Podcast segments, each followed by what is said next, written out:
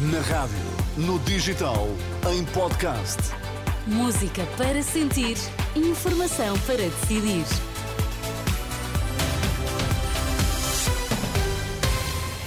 As notícias são com a Ana Rita Borda de Água para já os destaques. Bom dia. Bom dia. Médicos do privado, setor social e das urgências do SNS já podem passar baixas médicas. Em 2023, o Estado e as famílias portuguesas pouparam mais de 580 milhões de euros com medicamentos genéricos. A partir de hoje, os médicos de urgência dos hospitais do SNS e também dos privados e sociais já podem passar baixas aos doentes. A mudança decorre de um decreto-lei aprovado em dezembro passado que altera os serviços competentes para a emissão do certificado de incapacidade temporária para o trabalho. Até agora, os doentes tinham de se dirigir ao médico de família para que fosse emitido o certificado de incapacidade temporária. E hoje os trabalhadores do Hospital de Cascais estão em greve, exigem a negociação da regulamentação coletiva de trabalho que assegura horários de 35 horas e contratação de recursos humanos.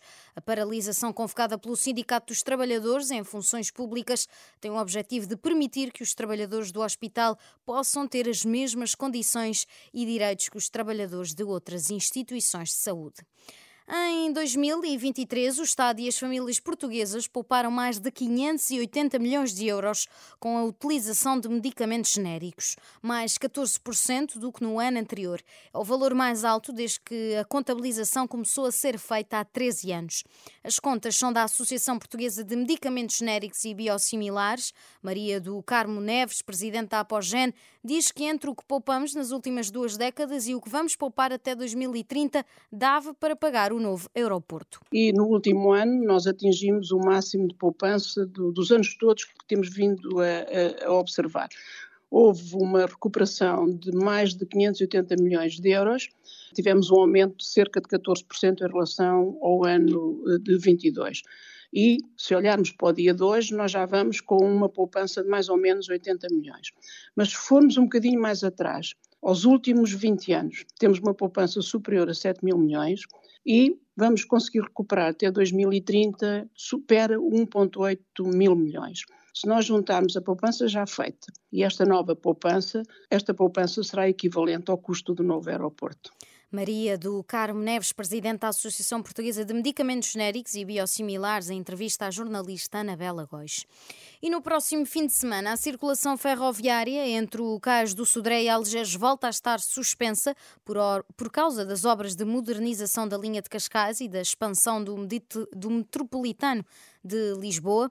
Os comboios deixam de circular entre aquelas duas estações a partir das 11 da noite desta sexta-feira até às 2 da manhã de segunda. Já o metro de Lisboa não vai sofrer perturbações. No desporto, o Sporting venceu o Benfica em Alvalade por 2-1 na primeira mão da meia-final da Taça de Portugal. Os golos dos Leões foi de Pedro Gonçalves e Guiocers. O Benfica reduziu com Auschness. A segunda mão está marcada para dia 3 de abril. E o Porto também garantiu nos Açores a qualificação para a outra meia-final da Taça de Portugal, após eliminar o Santa Clara por 2-1, no que faltava do jogo dos quartos de final, que o mau tempo tinha interrompido no passado dia 7. Os açorianos marcaram primeiro por Rafael Martins, a reviravolta no marcador foi feita por Evan Nilsson e Galeno. Os Dragões vão agora defrontar na outra meia-final o Vitória de Guimarães, em data ainda a definir.